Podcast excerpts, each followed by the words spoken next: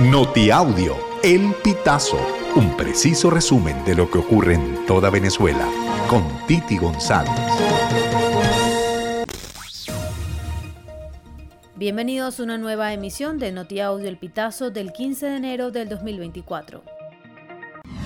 El Plas Maduro anunció este lunes un incremento en el ingreso mínimo mensual de los trabajadores hasta los 100 dólares que quedarán divididos entre el denominado bono de guerra económica y el bono de alimentación. De ellos, 60 dólares serán del bono de guerra económica y 40 dólares del cesta ticket. El mandatario añadió que la medida tendrá efecto desde el primero de febrero.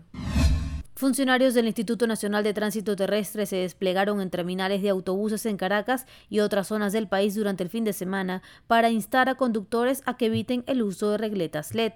Una fuente de este organismo aseguró al Pitazo que los días 13 y 14 de enero visitaron los terminales de La Bandera y Nuevo Circo para verificar transportes. Allí constataron que algunos choferes desconocían la medida y los instaron a remover las luces de este tipo, medida que adopta el INTT desde el pasado 11 de enero.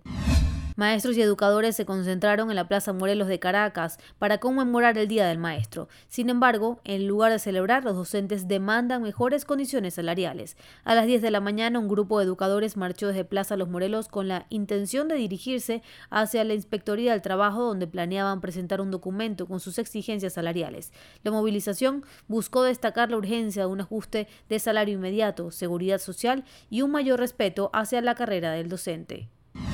Venezuela comienza el 2024 sin vacunas actualizadas contra el COVID-19, mientras la mayoría de países latinoamericanos llevan alrededor de un año administrando vacunas especializadas en la variante Omicron, a Venezuela no ha llegado la primera. Estas vacunas de segunda y tercera generación son las indicadas desde el 2022 para Omicron y sus subvariantes.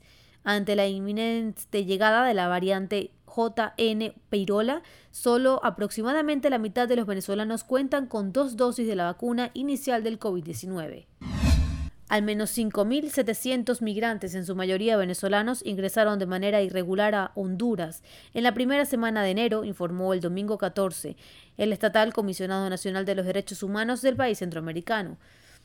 De los 5.700 migrantes registrados, 1.130 son de Venezuela y 948 de Cuba, mientras que el resto de otros países, según lo indicó el organismo en un comunicado.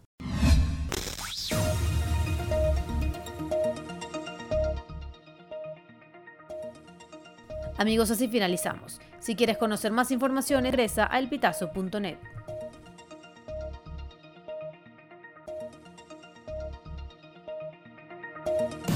Estas informaciones puedes ampliarlas en nuestra página web, elpitazo.net. También recibimos tus denuncias vía SMS o WhatsApp a través del 0414-230-2934.